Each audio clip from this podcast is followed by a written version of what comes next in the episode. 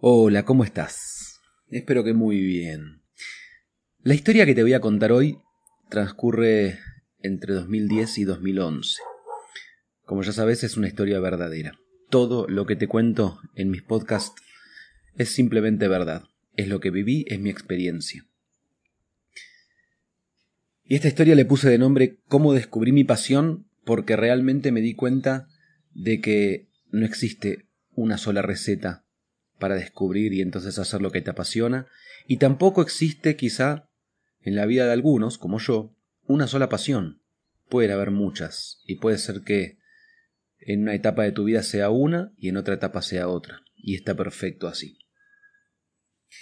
Entonces creo que te puede ayudar mucho también a si todavía no sabes qué es lo que quieres hacer vos en tu vida, bueno, acá hay una experiencia que creo que te puede ayudar mucho.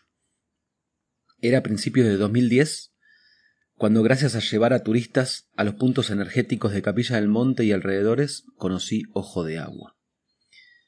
Yo en ese tiempo manejaba un Peugeot 504, modelo 98, rojo, le decíamos el rojo, y es un auto que realmente me dio muchas, muchas alegrías y algunos dolores de cabeza también. Ojo de Agua para mí fue y sigue siendo, realmente es, si no mi lugar favorito en el mundo, uno de mis lugares seguro. Eh, y realmente lo conocí a fondo, a fondo. Todas las sierras por ahí las conocí a fondo.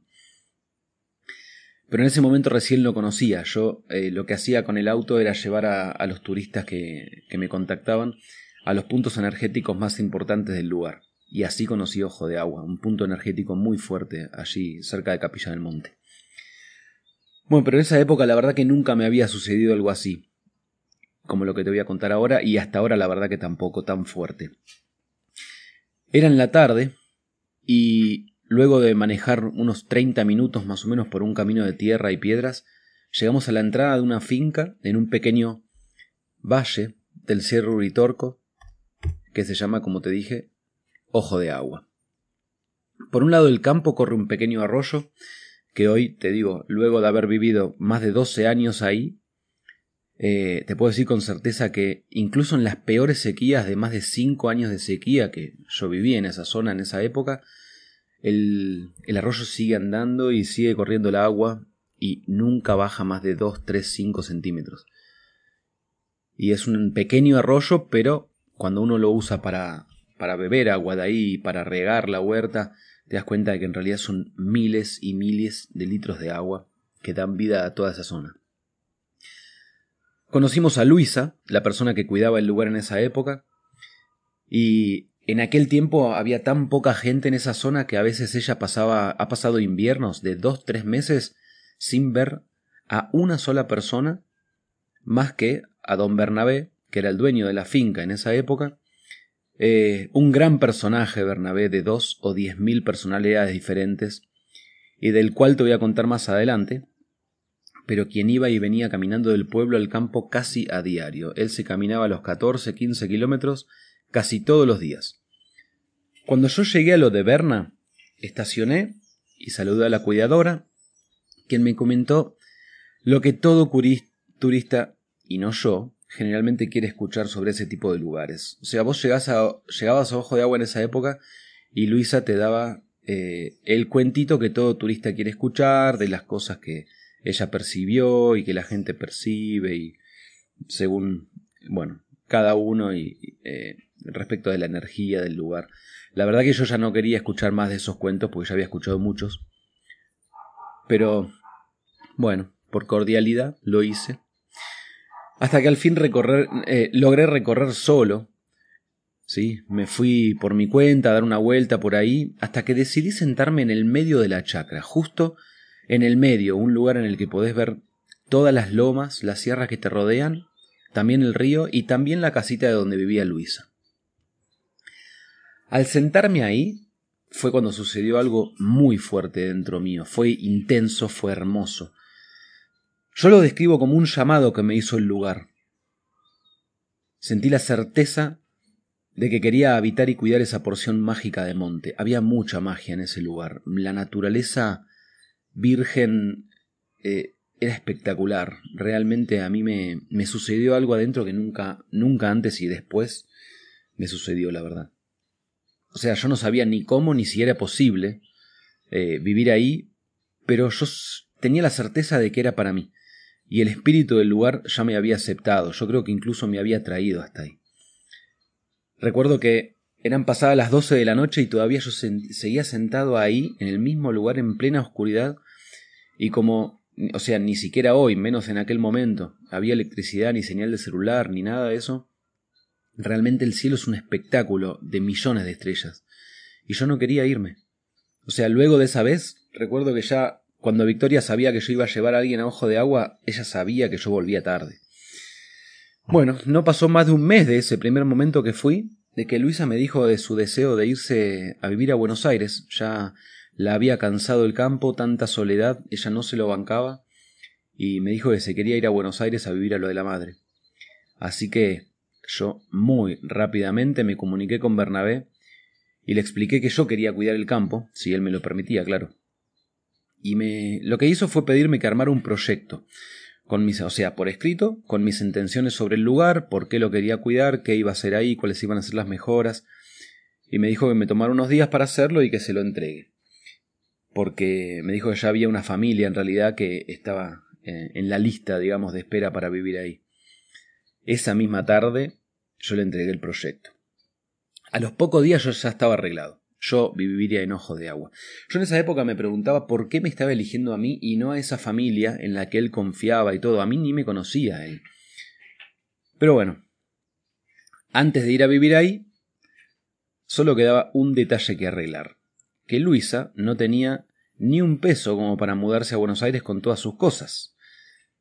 Y si yo quería vivir ahí, tenía que lograr que ella llegue a Buenos Aires porque era la, condición básicamente para que quede el lugar habilitado. Así que organicé el viaje para el mes de marzo 2010 con el auto, con el Peugeot 504 y, y bueno, armamos todo. El auto iba tan lleno, te digo, lo, lo llenamos tanto con las cosas de Luisa que no, por suerte, no hubo lugar para meter una, eh, una figura de la Virgen de los Milagros enorme, pesadísima, que ella quería llevar a toda costa. Así que la convencí de que la deje en el lugar para que cuide el lugar. Lo que sí posibilitamos fue que Vicky entre en el auto, obviamente, para que venga conmigo. Y bueno, quedaba un, hicimos un lugar lo, más grande posible, pero realmente era muy pequeño el espacio que, pudimos dejar en el asiento de atrás. Eh, creo que fue el viaje más incómodo que ella hizo en toda su vida atamos el colchón, el colchón al techo, que realmente fue... Lo, tuve que atar dos o tres veces más durante el camino, porque se volaba, se quería volar. Y bueno, y salimos de aventura a la gran ciudad. Así logramos que el lugar quede libre, habilitado para ir a vivir ahí. Luego ya enojo de agua. Y acá empieza una de las mejores aventuras de mi vida. Con todos los matices que la vida tiene, claramente. Yo recién, recién entraba a vivir ahí. La casita de la que hablé, de donde vivía Luisa, que ahora iba a vivir yo ahí, era en extremo la simpleza. Pero en extremo, ¿eh? o sea, eran dos habitaciones pequeñas que no se comunicaban entre sí. Una de las habitaciones tenía una cama y unos estantes rústicos armados así nomás con la madera del lugar. Y la segunda, el otro cuarto, había una mesa, dos sillas, una nafe con dos hornallas y ni siquiera había una bacha para lavar los platos. O sea, y el baño eh, tampoco estaba ahí adentro. El baño estaba como a 10 metros de las habitaciones afuera. O sea, noches de lluvia, sí. Si querías ir al baño tenías que mojarte un poco. Eh, en extremo la simpleza, realmente muy, muy incómodo. Las primeras semanas yo lavaba los platos en el río. Yo tenía mucho en ese, en ese entonces la, el viaje, por decirlo así, de la ecología extrema. ¿sí? Eh, no digo que esté mal, ¿eh? Yo, eh, ni bien, o sea, sin juzgarlo, fue una etapa que, que atravesé. O sea, yo cuido siempre muchísimo la naturaleza, pero en ese momento era realmente extremo. Por lo tanto, me iba con los platos y las ollas o lo que sea al río, usaba ceniza en vez de detergente y, y con arena en vez de esponja lavaba ahí los platos y las ollas. Pero luego, bueno, ya era tan incómodo tener que ir hasta el río cada vez que lavar los platos que hice llegar una manguera de riego hasta ahí cerca de la casita, me puse una silla y al menos podía hacerlo sentado, era un poquito más cómodo, realmente era muy incómodo todavía. Pero a mí no me importaba, o sea, yo estaba eh, viviendo un sueño, literalmente. Ese lugar para mí era, es de ensueños y yo estaba cumpliendo mi sueño de vivir en el monte. A lo largo del arroyo se formaban senderos entre los árboles de moras que en noviembre y diciembre daban tanta, tanta fruta que alimentaba tantos miles de pájaros como a las personas que estábamos ahí. Y también, eh, bueno, están los talas y los talas falsos que cuando juntan sus copas que tienen ramas con muchas espinas de todas las formas diversas, lo que hacen es enredar las copas entre sí, los distintos árboles enredan sus copas y entonces no hay viento que pueda con ellos, es impresionante. Y también las lianas, lianas de todos los grosores, que tomando las más diversas formas, eh, realmente es espectacular, es espectacular. Está lleno de algarrobos también, que te dan las mejores sombras, y como ahí siempre corre un aire fresco, sobre todo al lado del río, vos te sentás abajo de un algarrobo y con esa frescura, incluso en verano con temperaturas de más de 40, 45 grados, ahí abajo de, los algarrobos estás fresco. Y bueno, y cientos, miles de quebrachos, es un quebrachal esa zona en realidad. Cientos y miles de orco quebrachos y de quebrachos blancos que eh, los orco quebrachos, sobre todo en julio, agosto más o menos, se pueden ver a la distancia con sus copas pero completamente anaranjadas, amarillas, rojas, eh, justo antes de que caigan las hojas, hacen un paisaje espectacular. Y cuando ya cayeron las hojas, hacen una alfombra de esos colores que caminar por el monte realmente es pura magia, es pura magia, es hermoso. Yo te recomiendo que recorras el artículo en marcoferraris.com barra blog porque ahí tenés, puse varias fotos de todo esto que te estoy contando y también puse un video que querés ver si te interesa lo que te voy a contar a continuación. Bueno, en abril del 2010 fue que yo me mudé a lo de Berna. Bernabé había nacido y vivido en Ojo de Agua toda su vida. Conocía el lugar como nadie más. O sea, cada rincón de todas esas sierras él se lo conocía, pero de toda la vida. Y cuando yo lo conocí ya tenía casi 70 años él. O sea, era un hombre extremadamente flaco, muy pocos dientes y siempre con un machete en mano. Sea donde sea que él andaba, estaba con su machete y con su perro que lo seguía fielmente a todos lados. Yo a don Bernabé lo he visto andar solo, con su perro claramente, también lo he visto andar con turistas, lo he visto con sus familiares, lo he visto con sus llamados socios, con amigos, era alguien que siempre era según con quién estaba. El tipo tenía mil caras diferentes. Mil caras diferentes. Gran maestro que tuve en mi vida. Realmente aprendí mucho sobre ese monte gracias a él. Por ejemplo, cuando yo le preguntaba a él por cierto lugar en las sierras que yo había escuchado, por ejemplo el nombre, cuando yo le preguntaba y él me invitaba a encontrarlo y me indicaba por dónde ir, entonces yo sabía que ese lugar no valía la pena. Seguramente estaba contaminado por turistas o realmente no, no era eh, como para ir. Era un lugar seguramente que conocía todo el mundo, que no, no el tipo de lugares que a mí me interesaba. En cambio, si yo le preguntaba por un lugar y él me decía que no conviene ir ahí porque es peligroso, porque uno se puede perder, porque eh, ahora es imposible de llegar o algo parecido, entonces yo sabía que a ese lugar sí yo tenía que ir. Y así fue siempre. ¿eh? Bernabé para mí fue un gran maestro de todo lo que no. Ya estando en el campo, habiendo pasado varios días y noches, ya empezaba a encontrarme con la realidad del lugar, más allá de las maravillosas expectativas que yo me había hecho. ¿Viste cómo es? Vos te imaginas algo que querés y cuando llegás y lo lográs, de pronto eso viene acompañado de esa brecha que existe entre la realidad y tu expectativa. Es el, tan famoso llamado sándwich de mierda que tenés que comer cuando cumplís un sueño. Eso siempre existe, no lo vas a poder cambiar y está bueno que así sea porque ahí está el aprendizaje. Por ejemplo, el hecho de que yo no tenía idea de cómo usar herramientas. Yo eh, venía de otra, otro tipo de vida completamente diferente. Yo nunca había usado herramientas. Si bien había muy pocas, herramientas y en muy mal estado, cuando estás en un lugar así, suceden dos cosas. A mí me sucedieron dos cosas. Una es que conocí lo que es jamás estar apurado. Porque pareciera que todo está siempre igual. Pero al mismo tiempo, lo otro que, que surgió ahí es que siempre hay muchísimo por hacer. Tanto, tanto por hacer, que realmente parece que no te alcanzaría la vida para hacerlo. Por lo tanto, puedes entrar en un círculo peligroso y del cual es, es, difícil de salir. Yo entré en ese círculo varias veces hasta que entendí y me adapté. O sea, como no hay apuro, está el famoso, bueno, lo hago después o dentro de 15 días porque realmente es lo mismo. Pero después, a los 15 días, hay muchísimo más que antes para hacer. Por lo cual, empezaba a conocer por primera vez la sensación que quizá muy pocos en la ciudad conocen. Es esa sensación de que jamás voy a lograr finalizar el trabajo, como que no hay un fin. Yo puedo seguir toda la vida cuidando y renovando y haciendo todo lo que hay que hacer en el campo y nunca voy a terminar, llegar un momento, nunca voy a llegar a un momento en que diga, bueno, ya está, ya lo hice. Eso es imposible que exista. Y eso, alguien tan mental como era yo en esa época y, tan ansioso como era yo en esa época, realmente eh, fue de muy, muy gran, grande aprendizaje. Quienes, por ejemplo, hacen o hicieron huerta y realmente se lo toman en serio, eh, el tema de hacer huerta, conocen exactamente de lo que hablo. La huerta es un proceso circular en el que siempre es lo mismo, pero jamás es igual que antes, incluso cuando siempre continúa. Seguime, seguime porque lo vas a entender.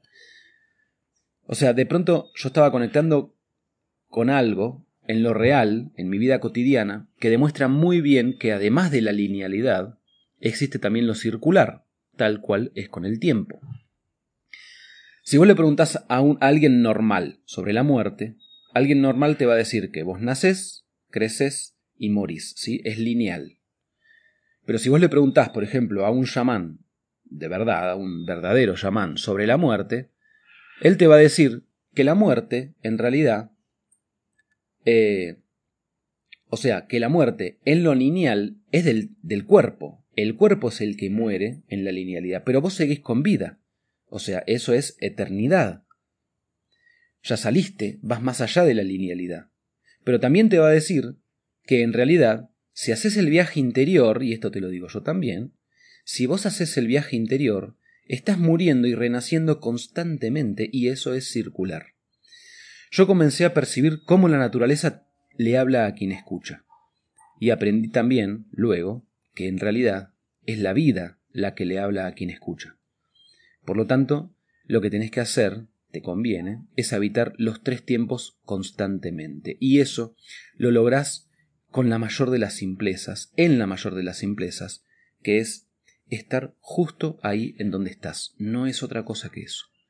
Es estar presente, estar aquí ahora. Entonces habitas los tres tiempos. Ya habían pasado un par de semanas y me encontraba en mi casita de ojo de agua con mucho espacio de tierra, algunas herramientas y semillas.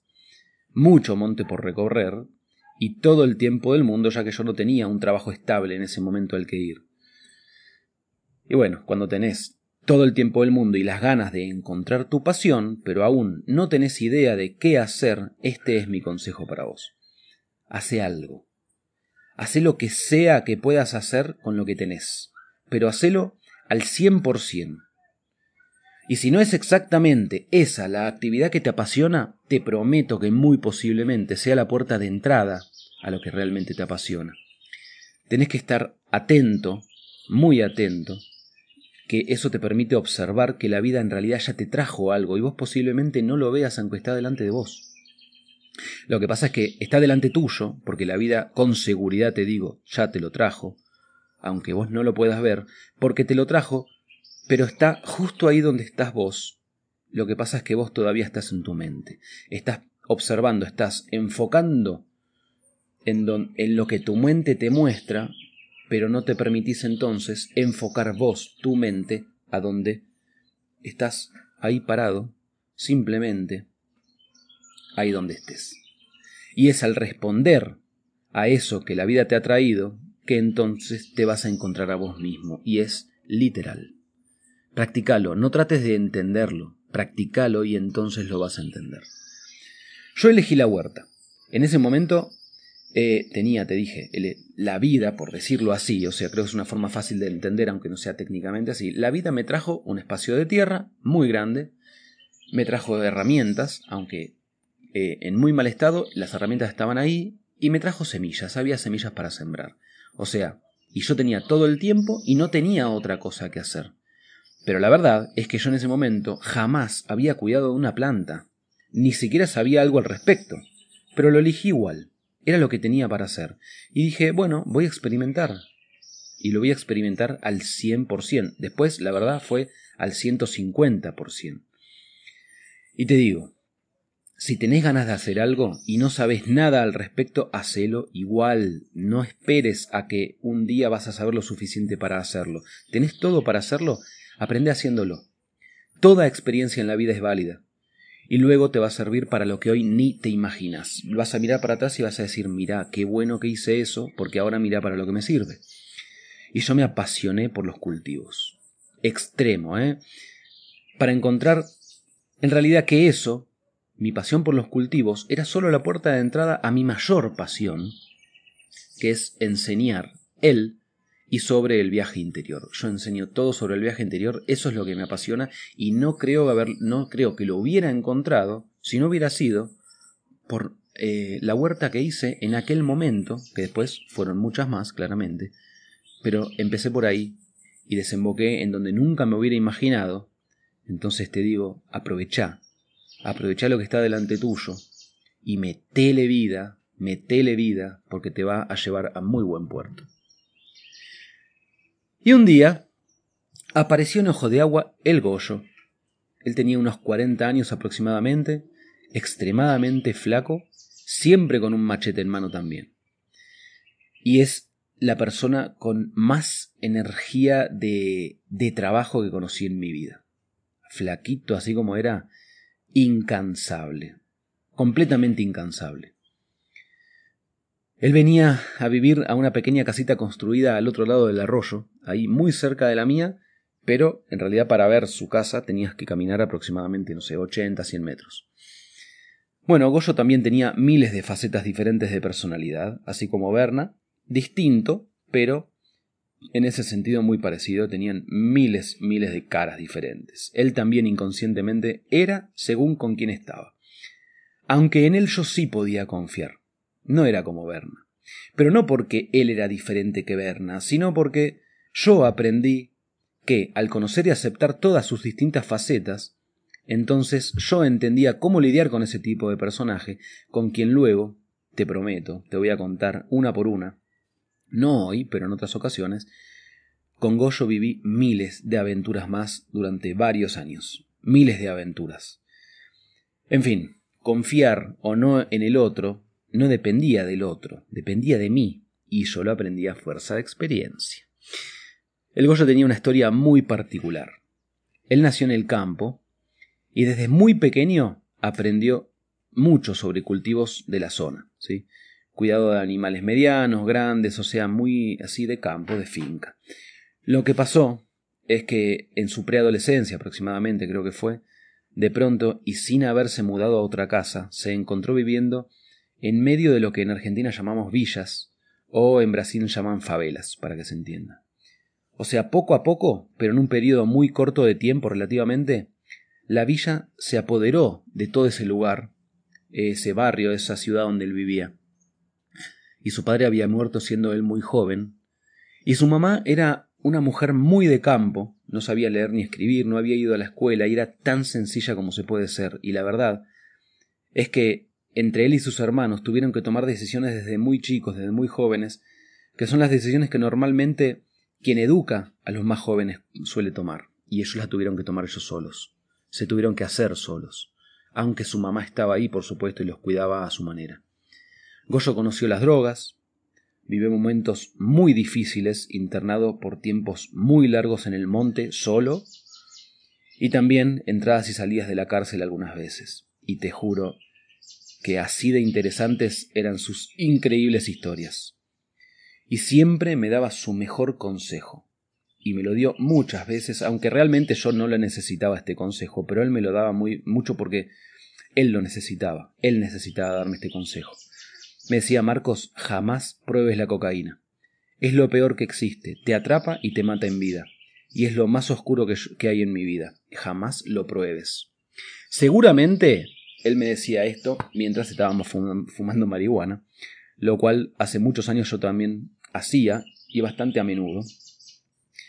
Eh, en aquel momento para mí eso era un punto muy importante en lo que hacía la conexión y confianza entre Goyo y yo. Gracias a ese compartir y, sobre todo, a mi ánimo por escuchar sin juzgar, él tenía una apertura increíble de contarme todo lo que no se atrevía a contar a nadie más. Gracias a Goyo yo aprendí a usar las herramientas de campo, me enseñó a usar machete, hacha, hacha es siempre mi herramienta preferida, amo usar el hacha. Me ayudó con el arado, la barreta, el pico, bueno, etcétera, todas las herramientas de campo. Me enseñó también su forma de sembrar, de cultivar en general. Me enseñó a utilizar la acequia. La acequia, que para quien no lo sabe son los canales que abrís desde un río para regar las quintas. Eh, bueno, en ojo de agua había una, hay una, pero en ese tiempo no se usaba hacía más de 35 o 40 años. Por lo que, si no conoces de qué se trata una sequía, que en realidad, viste, generalmente vos podés ver en, la, en las películas y eso, que las acequias son hechas de canales de piedras muy extensos y qué sé yo. Bueno, en el caso de Ojo de Agua no era así. Era simplemente por canales hechos a pala, eh, con la pala, y, y eran de tierra. Pero una acequia, así, sin piedra, digamos, simplemente marcada con pala, que no se usa hace 40 años, si vos no conocés del tema, es muy difícil encontrarla, es muy difícil saber por dónde va, porque ya está completamente cubierta de monte en muchos sectores, de pasto y todo. Y bueno, para abrirla nuevamente, las indicaciones de Goyo fueron las siguientes, literales. Dice, aquí empieza, así que abrimos. Hizo así, movió, movió, movió y empezó a correr el agua. Una vez que el agua empezó a salir y yo estaba como a 600 metros del campo donde yo tenía que regar, tenía que atravesar varios campos de otros vecinos para llegar ahí, una vez que ya salía el agua del arroyo, me dijo exactamente estas palabras porque así hablaba el Goyo. O habla, no sé, la verdad que hace muchísimos años que perdí contacto con él ya no sé si, si sigue en este plano. Es muy probable que sí, en realidad. Y me dijo, ahora y viendo por dónde quiere ir el agua y abríle paso hasta tu casa. Se dio vuelta y se fue. Yo me quedé con la pala mirando cómo él se iba y con el agua que corría y que yo no quería inundar campo de vecinos y quería llegar hasta mi casa con el agua, bueno, y entonces me desesperé, pero fue un momento de desesperación hasta que dije, bueno, lo tengo que hacer. Ocho horas sin parar, entre mi pala y yo, cruzando las distintas fincas por las que tenía que pasar la sequía, para llegar al fin, hasta el agua de mi futura huerta. Pero entonces, justo antes de eso, llegué a la, chacra de mi vecina, la chacra anterior a la mía. Fue una situación en la que aprendí que a veces es al hacer que comprendes y no como tu mente te dice que tenés que entender para entonces hacer. Esto es lo que te dije antes. No te achiques porque pensás que sabes poco. Hacelo y vas a aprender. Ahí estaba esperando Rosa, 60 años, en, aquel momento, hermana de Berna, pero a diferencia de él, una persona súper confiable, de palabra, y muy enamorada de la naturaleza de sus plantas.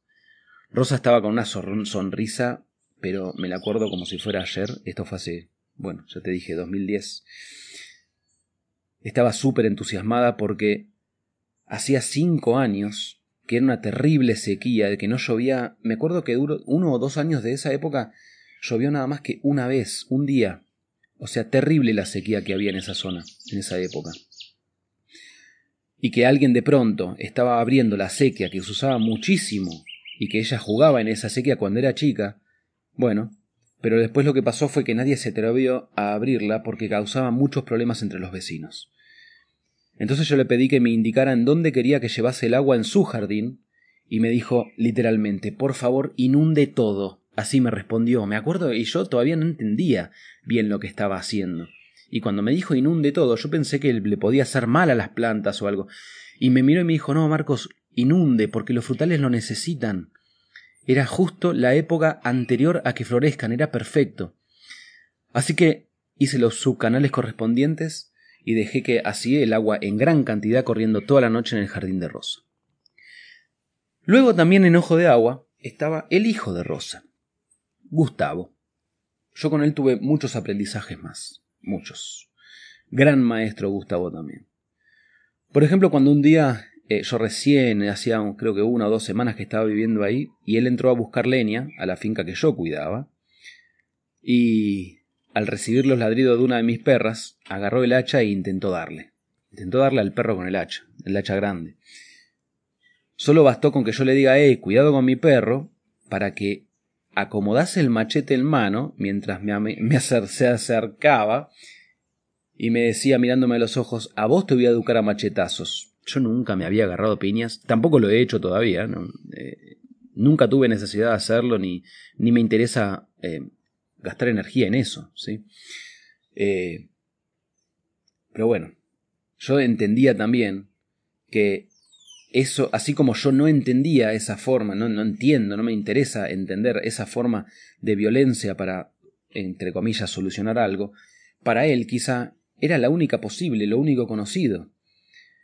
La suerte de que en ese momento él estaba tan afectado por una mezcla de lo que supongo era alcohol, marihuana y otras cosas, que su lentitud era tal que solo tuve que decirle quédate tranquilo, seguí tu camino, para que lo haga. Yo comprendía también, y me ponía en sus zapatos en el sentido de que él nació ahí, se crió en el campo y de pronto se encuentra con alguien que está, entre comillas, invadiendo y que viene de la ciudad y, y bueno, yo entiendo cómo puede él haber percibido que estaba siendo invadido, porque él tenía libre acceso a todos lados antes y de pronto se encontraba con alguien que estaba cuidando un territorio. Eh, entonces entiendo esa parte también, yo lo entendía. Bueno, luego en el tiempo hubo muchísimas veces más en las que la misma persona pretendió eh, atacarme, muchas veces, sobre todo cuando estaba drogado, se lo notaba que estaba en un estado que no era él, eh, y bueno, y él muchas veces quiso o intentó eh, comenzar un ataque de algún tipo. Pero la verdad es que siempre fue el humor lo que usé para transformar esos momentos oscuros en alegría total. Terminábamos los dos a las carcajadas siempre que él venía a querer eh, pegar, lastimar o lo que sea. Y la verdad que algo muy poderoso que tiene ese lugar a diferencia de otros, el hecho de no tener señal de celular, por ejemplo, y estar tan solo en ese sentido en esa época, eh, fue mucho gracias a lo cual yo crecí en muchos aspectos estando ahí, es que ahí no podés. Ah, bueno, llamo a la policía y te la mando a tu casa. O sea, no tenés tiempo. Estás en la situación y podés salir lastimado, te podés morir o lo que sea, y vos tenés que arreglarte solo. Y a mí eso me ayudó muchísimo a salir de una dependencia que yo habitaba, de lo que fuera dependiente, eh, bueno, me ayudó muchísimo tener que hacerme cargo de toda situación en mi vida. Era yo con la situación. Listo. Ni policía, ni médico de urgencia, ni nada de todo eso. Y eso me ayudó mucho a tomar responsabilidad.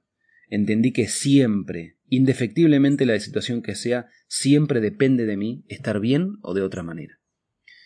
Y llegaba la hora de decidir exactamente en dónde íbamos a hacer el huerto, en mi chacra, el Goyo y yo. Y ya era hora de inundar toda la zona en la que por la sequía se hacía imposible de clavar una pana en la tierra tan seca y dura y también apisonada por vacas y caballos. Eh, bueno, y sin, sin haber... Eh, eh, esa tierra no la trabajaban hacía muchos años también. Realmente estaba muy, muy, muy bien descansada, pero al mismo tiempo súper dura. Había que hacer algo. La duda de sobre qué sector abarcar con la huerta era porque tenía miedo de abarcar demasiado y de luego no poder darle el cuidado necesario para obtener los mejores resultados. O sea, sobre todo y tener en cuenta que yo no tenía idea ni noción de lo que me estaba metiendo. Aún así, decidimos usar el total del lugar sembrable. Yo dije, si lo voy a hacer, lo voy a hacer con todo. Así que abarcamos todo el lugar disponible. Eran unos 600 metros cuadrados aproximadamente. O sea, eh, ponete en mente, hace algún cálculo, no sé dónde estás ahora escuchando esto, pero 600 metros para una primer huerta no es un canterito nada más. ¿eh? Así que estiré la sequía hasta ese sector y me ocupé durante varias horas con el pico de hacer los canales para que el agua penetre en todos los espacios necesarios. Y así lo dejé una noche, un día y creo que algunos días más. La sequía corriendo e inundando ahí. Lo siguiente fue cerrar el espacio para que, o sea, tenía que cerrar y alambrar el espacio para que no se metan animales. Para eso aprendí a usar la barreta, para clavar los postes y la tenaza y otras herramientas para los alambres. Y como no teníamos dinero para comprar los materiales, varios, varios días fue de subir y bajar a distintos lugares del monte, y no eran cerca algunos, para traer desde ahí los postes, varillas y todos los retazos de alambre viejo que había tirados por ahí de que algunos vecinos al renovar los alambres dejaban los alambres tirados, los viejos, como basura. Así que nosotros agarrábamos eso entre los dos, con un palo cada uno, colgábamos los alambres y a bajar por el monte. Alto ejercicio. Con el tiempo comencé a darme cuenta de que el mejor complemento entre Goyo y yo lo hacíamos cuando juntábamos todo lo que él sabía y su experiencia con mi nueva forma de pensar, o sea, usar la cabeza con fines prácticos y no, como hacía él mucho, de hacer todo automáticamente porque ya lo conocía, porque era costumbre y experiencia. Y cambiaba, realmente cambiaba. En mis días ahí, eh, bueno, usé mucho tiempo para... O sea, había que hacer de todo, está claro. Y cuando yo estaba solo lo que hacía era agarraba la carretilla y me iba a juntar toda la bosta de caballo y vaca que encontraba por cada rincón de esa hectárea y media que yo cuidaba. Así ganaba dos cosas, o sea, limpiaba la zona, por un lado, y por el otro tiraba todo eso adentro de lo que iba a ser la huerta, entonces iba a alimentar los, los, cultivos, estaba preparando la tierra. O sea, esto era intuitivo, yo no tenía ni idea de lo que estaba haciendo. Llegó octubre del 2010, hora de sembrar.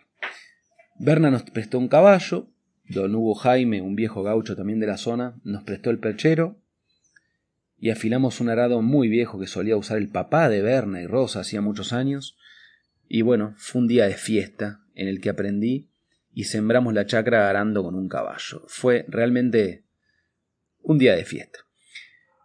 Bueno, hago un paréntesis. O sea, yo en ese momento te dije estaba arando una chacra y sembrando. La realidad es que dos años antes de eso, o sea, durante dos años antes de estar en el campo, yo vivía en Capilla del Monte alquilando una casita. ¿sí? Ya no era en la ciudad, como Buenos Aires, pero aún tampoco era el campo lejos de eso.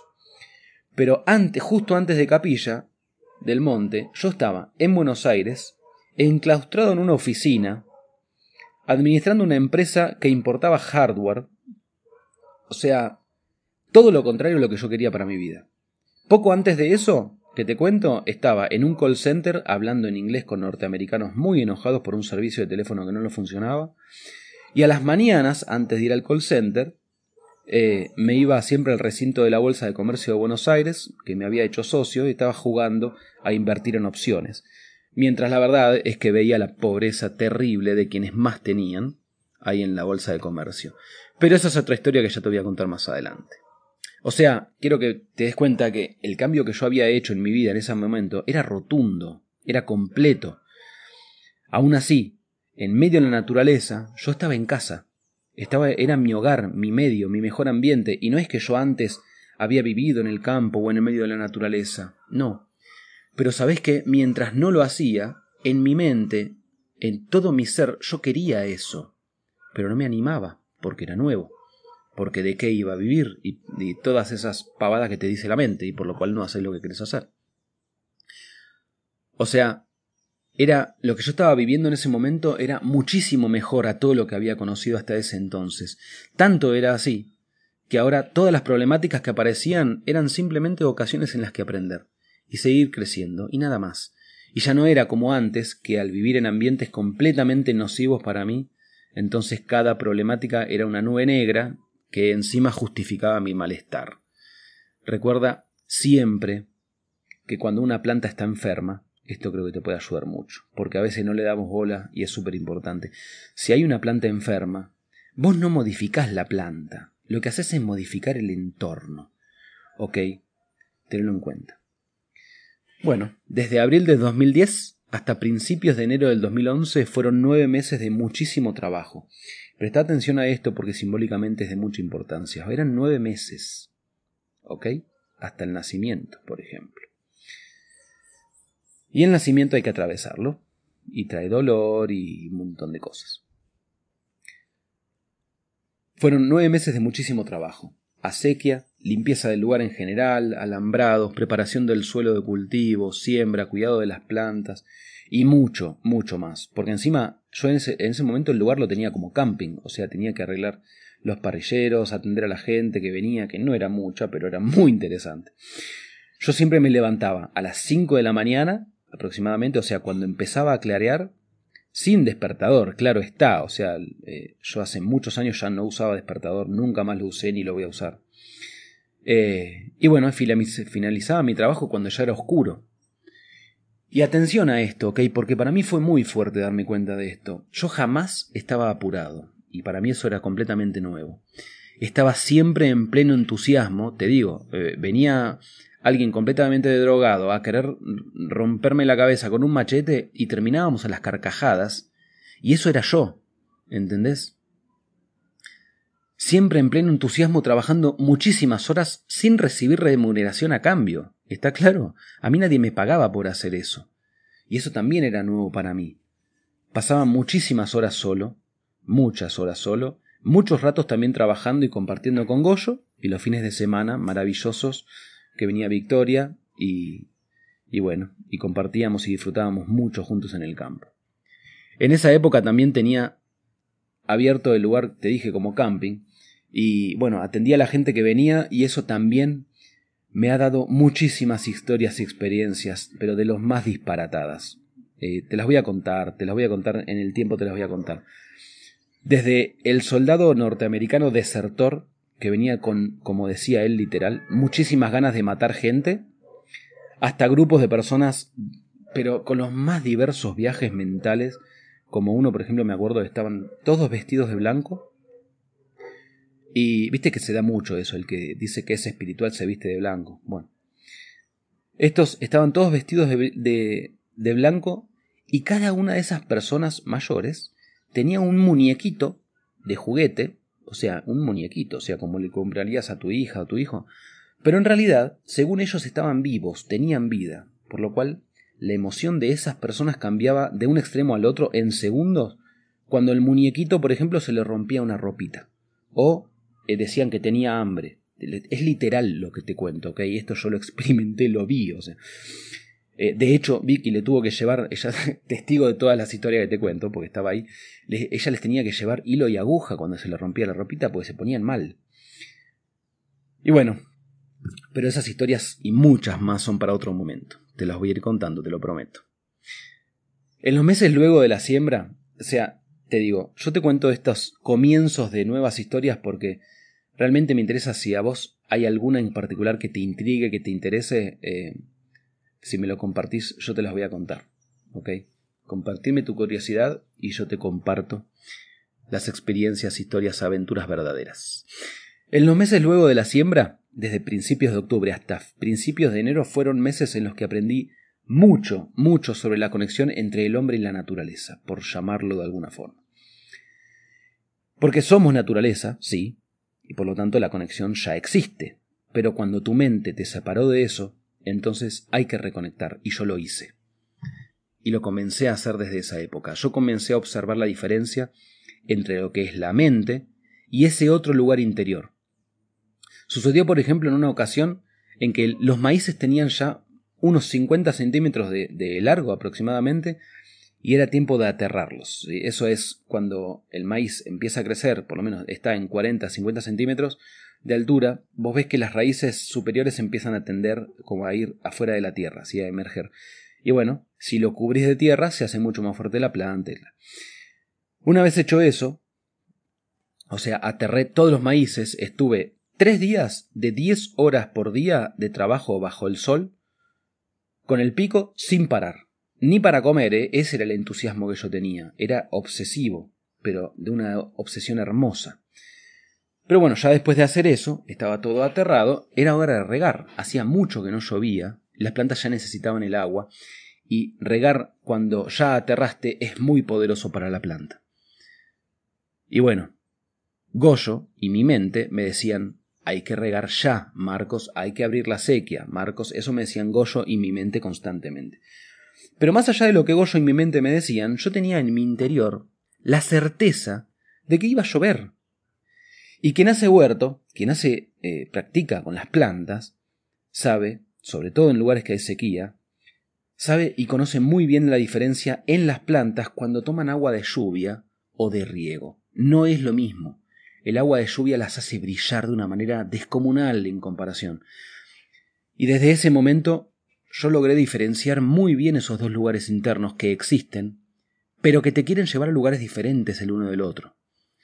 Por un lado, la mente es la que siempre tiene miedo, la que basa todas sus decisiones en la memoria, porque eso es el pensamiento, es memoria, es experiencia, es saber, es todo pasado. Y por lo tanto, de donde surge toda comparación, y por eso te lleva siempre a la frustración. ¿Ok?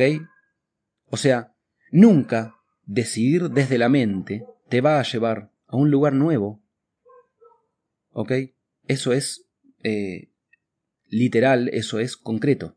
Si vos tomás decisiones desde los pensamientos, nunca vas a llegar a un lugar nuevo, que es donde vos querés ir. Por otro lado, lo que llamo ahora, para que se entienda la diferencia, el ser con mayúsculas, es el lugar interior que jamás duda, jamás, que siempre sabe lo que es necesario, pero sabe lo que es necesario para lo que vos necesitas ahora. ¿Ok? Es la sabiduría de la hora.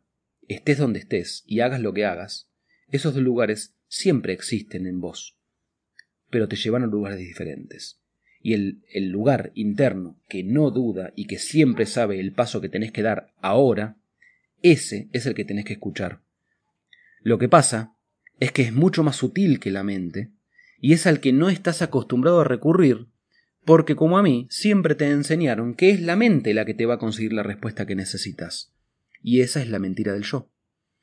La mente, esa grandiosa herramienta que tenemos los seres humanos para fines prácticos, y que jamás tomar una decisión desde ahí, no puede saber si va a llover o no, porque lo único que conoce es el pasado, y entonces desde ahí proyecta solo ilusión al futuro, o sea, es imposible que la mente sepa si va a llover o no. Y llovió. Luego de casi una semana de hacerme de la confianza que mi mente jamás me daría, eh, es una semana, pues bueno, es una semana. Mira, son muchos, muchos horas esa semana. Muchos horas en los que el que hace la huerta con vos y supuestamente sabe más, te dice hay que regar. Muchas semanas en que tu mente te dice se van a morir las plantas. Muchas, muchas semanas. Muchos momentos en los que tu mente te dice muchas cosas y muchos momentos en el que el que sabe más te dice muchas cosas también. Pero la certeza en mí era mayor.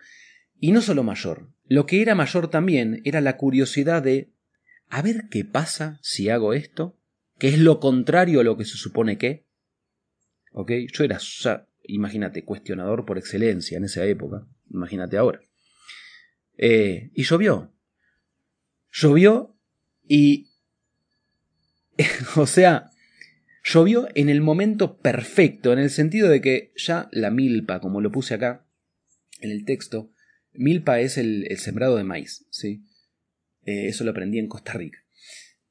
Llovió en el que momento las plantas realmente ya lo necesitaban, ya no había más para esperar. ¿Ok? La planta ya lo necesitaba ahora. Y llovió. ¿Sí? ¿Qué mejor que tomar agua cuando tenés sed y no cuando simplemente tu mente te dice toma ahora porque por ahí después te agarra sed? No es lo mismo. Y llovió cuando las plantas necesitaban. Y llovió tan bien y tan lindo que mi alegría la de Goyo era inmensa. Me acuerdo de bailar abajo de la lluvia, o sea, fue maravilloso. Muy divertido y muy hermoso. Y es que, como bien, muy bien me dijo Dorothy MacLean cuando yo la conocí, a la co-creadora de Finhorn en Escocia, la conexión no es con la naturaleza, la conexión es con la vida. Y eso te cambia todo. Eso te tiene que poner la carne de gallina. También encontré que existían los insectos, imagínate. el único lugar verde en el valle era la huerta de Marcos, o el más verde, porque el jardín de Rosa, la verdad que es muy maravilloso también después de la huerta. Eh, me refiero a después de abrir la sequía, la huerta de Rosa también estaba espectacular ese año. Y bueno, miles, miles y cada vez más insectos llegaban a ese lugar tan húmedo y verde del valle que era mi huerta. Y ahí comenzó otro viaje, a hablarle a los insectos. Y así es, la verdad es que le hablé antes a los insectos que a las plantas. ¿Por qué? Porque el psiquismo funciona así. O sea, si vos dejas que tu psiquismo haga, lo que va a hacer primero siempre es darle prioridad a lo que automáticamente le da autoridad al psiquismo. ¿A qué? Y a lo que consideras negativo, porque enfocan el miedo. Así que yo comencé a hablarles a los insectos antes que a las plantas. Pero estuvo muy bueno el viaje, me, me encanta haber comenzado por ahí, porque yo a los insectos les hablaba desde mi total sinceridad y desde el amor, y también desde la inocencia, y esto quiero que te quede grabado en todos lados. La inocencia es todo lo contrario a lo que muchas veces se dice comúnmente como inocencia. Ah, mira lo que le pasó por inocente. No. La verdad es que cuando vos actuás desde la inocencia, o sea, por ejemplo, sin una agenda, sin un fin determinado, lo que estás haciendo es estar completamente protegido, porque la vida te está protegiendo en tu inocencia. Es como cuando ves a un niño que recién empieza a caminar y ves que se cae y uy, qué cerquita le pasó a la mesa, uy, qué cerquita le pasó el cuchillo, pero nunca se lastiman. ¿Por qué? Porque está desde la inocencia. Presta atención a esto porque es muy importante. Y te va a ayudar mucho en momentos de incertidumbre. ¿Ok? Y yo a los bichos les hablaba desde ese lugar. Y les agradecía el alimentarse de los yuyos, de las hierbas que crecían junto a las plantas que yo había sembrado, y les agradecía el alimentarse de esas hierbas silvestres sin tocar mis cultivos. Y muchos fueron testigos de la salud de mis plantas y de cómo cientos de insectos devoraban las hierbas que crecían junto a ellas. O sea, era muy fuerte. Yo siempre me acuerdo de la primera visita que hizo mi papá a Ojo de Agua. De noche, mientras observábamos las estrellas en el silencio lleno de sonidos del monte, me decía, pero me lo decía con una sonrisa de pleno gusto y disfrute, pero me miraba y me decía, vos estás loco. Y sí, yo le respondía, la locura contiene la cura, te lo dice la palabra misma. No la locura del ego, la locura hermosa, la locura de inocencia. Y cuando al observar mis cultivos, él veía toda esa cantidad de bichitos que estaban sobre las hierbas, pero no sobre mis plantas, pero esto era eh, realmente increíble. Muchos, muchos insectos había y todos estaban sobre las hierbas, no estaban sobre mis plantas, ¿entendés? Por lo tanto yo no los mataba. Y la verdad que cuando él veía esto, la expresión de sorpresa en su cara me lo decía todo. Había comenzado realmente un verdadero viaje de vida con mayúsculas, en el que a diferencia de mi versión anterior, ahora yo era protagonista de la magia con la que antes solo soñaba con conocer, ¿entendés? Ahora yo la estaba protagonizando. Y fue muy fuerte. Y fue muy fuerte cuando el primero de enero de, 2020, eh, de 2011, el primero de enero la huerta estaba en su máximo esplendor, o sea, estaba a un mes de comenzar la cosecha grande, ¿sí? Todo lo grande de la huerta lo comenzaba eh, dentro de uno o dos meses, pero yo ya en realidad me alimentaba de mis cultivos. Lo que pasa es que la mayor parte de la cosecha iba a ser entre febrero y marzo.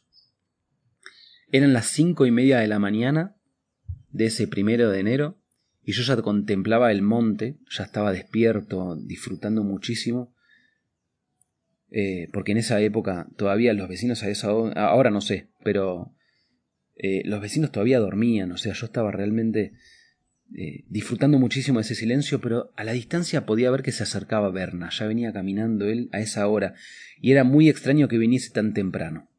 Algo había cambiado. Algo en mí que no era mi mente ya me lo estaba advirtiendo, algo, algo había cambiado. Te digo que recuerdo ese momento como si hubiera sido hace unas horas y no casi quince años como realmente fue. Llegó Berna, se paró como a diez metros de distancia de mí, y solo nos separaba un cerco muy bajito. Y con ojos muy rojos y enfurecidos empezó a decirme de todo. Muy, muy mal.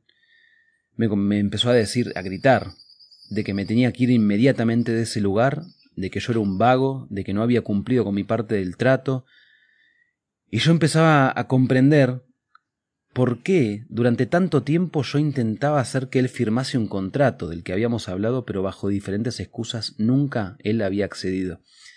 Me decía que yo no quería trabajar, que el campo estaba peor que antes y una serie de cosas que, no solo para mí, sino para toda la gente que venía al campo y que conocía, eh, eran claramente mentiras. La verdad que mi sorpresa eh, era indignación, eh, frustración, enojo, tristeza, de todo me pasaba en ese momento mientras él me gritaba, porque fue un rato. Jamás alguien me había tratado así, realmente. Era la peor injusticia que había vivido en toda mi vida. O sea, en mi mente realmente en ese momento tenía la clara imagen de saltar ese cerco y simplemente permitirme dar rienda suelta al violento en mí que aún no conocía. Pero lo que hice, preferí, es solo mirarlo, mirarlo a los ojos muy fijo, no darle respuesta más que el silencio, porque ante, ante, tal mentira, o sea, no es que había algo que yo podía decir o negociar para que él cambiara su decisión, claramente no tenía que ver con lo que él estaba diciendo. Era claro que me tenía que ir. Continué en silencio, mirándolo muy fijo a los ojos, hasta que cuando ya no tuvo algo más que decir se empezó a sentir él muy incómodo porque yo no le respondía, y se fue. Yo en ese momento me acuerdo, entré de vuelta a la casita y estaba temblando de bronca, tristeza, era todo junto. Y al cabo de una semana más o menos de eso, Victoria y yo ya habíamos enviado muchos currículums a diferentes hoteles, restaurantes y muchos lugares más en el sur de Argentina. O sea, ya teníamos hasta respuestas con posibilidades de trabajo allá en otras provincias como Río Negro, Chubut, Santa Cruz, que tienen paisajes maravillosos, esas provincias son muy hermosas. Quizá era hora de nuevas aventuras en lugares lejos de, de ese lugar que yo más amaba en el mundo, mi querido ojo de agua en Córdoba. Y los vecinos y visitantes me preguntaban qué había pasado, y yo les decía mi verdad, lo que había sucedido. Casi nadie podía creerlo. O sea, eh, todos coincidían en que la transformación de ese lugar era increíble gracias al cuidado que yo le había dado. Y una mañana, más o menos después de una semana de ese episodio con Bernabé, una mañana llegó Rosa, mi vecina, madre del famoso Gustavo que te comentaba antes, la hermana de Berna, y me dijo literalmente, Marcos, me enteré de lo que pasó. Quiero que sepa que no es solo con usted. Mi hermano hace siempre lo mismo. Les permite estar ahí y cuando ya han trabajado mucho, entonces los echa injustamente. Yo no sé qué planes tiene usted, pero yo soy muy buena psicóloga personal, siempre me acuerdo de esa frase que dijo. Yo soy muy buena psicóloga personal, y lo observo desde hace casi un año, yo sé que es una muy buena persona y que ama a sus plantas. Así que si no tiene algo mejor, yo le ofrezco que venga a vivir a mi casa. No va a tener que pagar alquiler solamente cuidar mi jardín con el mismo amor que usted cuidó el suyo hasta ahora. Aquí nadie lo va a molestar. Solo sepa que yo vengo algunos fines de semana y me quedaría con ustedes, porque yo ya estaba con Vicky en esa época viviendo en el campo. Entonces, imagínate, ahora sí las dudas me invadían. O sea, no era fácil diferenciar entre mi mente y mi ser. Cuando te encontrás en una situación así, cada persona que se te acerca tiene algo para decirte de lo que él supone que vos tenés que hacer, siempre, obviamente, según desde su perspectiva, y rara vez esas perspectivas coinciden con la mía.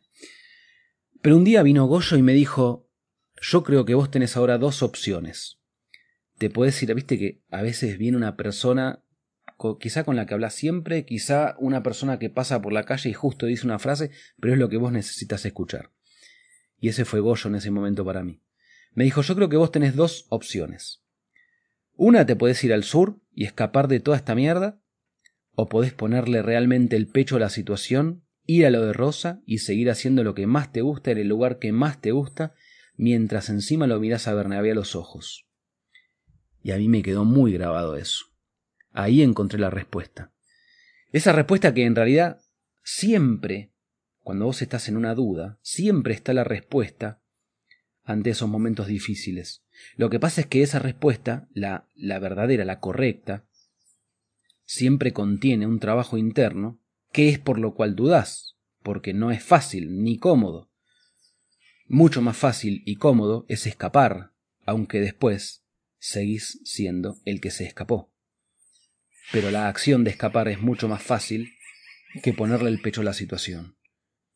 Y pero que a diferencia de escapar, si vos le pones el pecho a la situación y, y, haces lo que tenés que hacer, eso siempre te lleva al crecimiento y ese es uno de mis mayores incentivos siempre.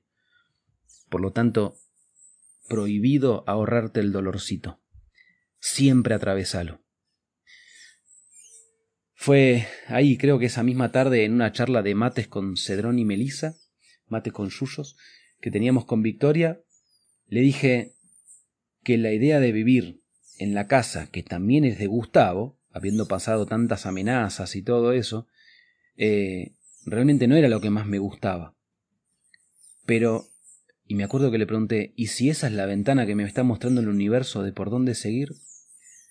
Y yo pensaba, en mi mente, yo suponía que ella en realidad ya estaba a gusto con la idea de ir al sur y, empezar una, una nueva etapa en nuestras vidas allá.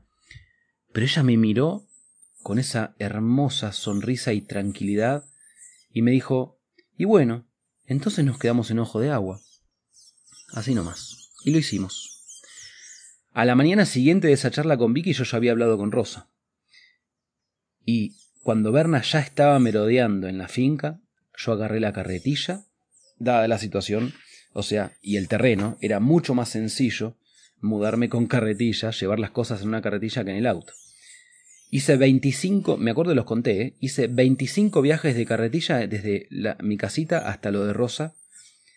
Y a todo esto, yo veía cómo Berna se escondía atrás, o sea, a ver, yo agarré la carretilla y empecé a mudar las cosas a lo de Rosa, eh, que era el nuevo jardín hermoso en donde eh, habité luego los próximos dos años después de este suceso. O sea, estuve dos años en lo de Rosa, mucho más que en lo de Berna.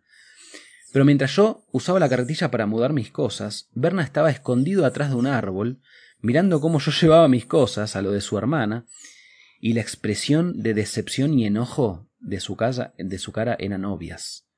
Esto es literal lo que te cuento. ¿eh? El tipo estaba atrás de un árbol escondido pensando que yo no lo veía y su cara lo decía todo. Pero él, al igual que mi mente, querían que yo me fuera lo más lejos posible de ahí.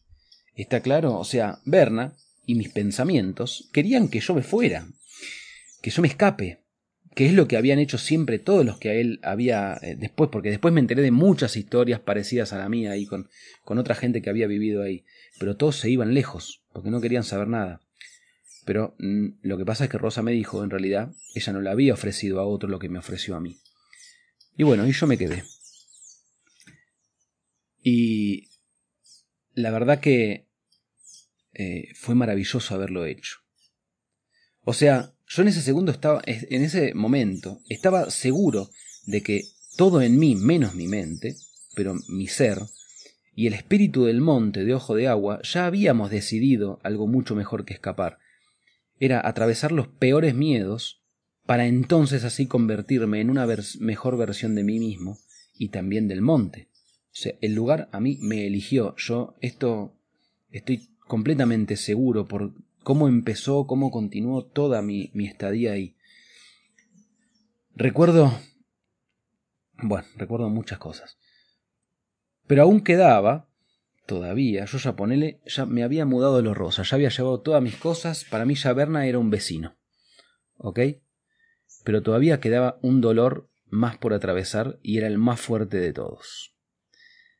Después de la primera noche en lo de Rosa, alrededor de las 6 de la mañana del 10 de enero del 2011, yo ya estaba regando los frutales y estaba siempre les daba una lluvia a los frutales, me acuerdo con la manguera les mojaba toda la, copa de los árboles y bueno, muy hermoso como les gustaba eso. Y yo estaba a las 6 de la mañana de ese 10 de enero del 2011 regando y podía ver cómo de, de pronto levanté la cabeza y Berna me estaba mirando los ojos con una gran sonrisa. Había metido cinco caballos adentro de lo que había sido mi huerta y en la que había invertido incontables horas de trabajo y dedicación y de la que no había ni siquiera casi podido empezar a cosechar. Fue un rato nada más. En un rato los caballos habían destrozado, pisoteado y casi desaparecido todo. Bueno, todo no. La verdad que el dolor en mi corazón era inmenso. Esa imagen no me la voy a borrar nunca. No me la quiero borrar porque yo aprendí gracias a eso. Pero el dolor era inmenso.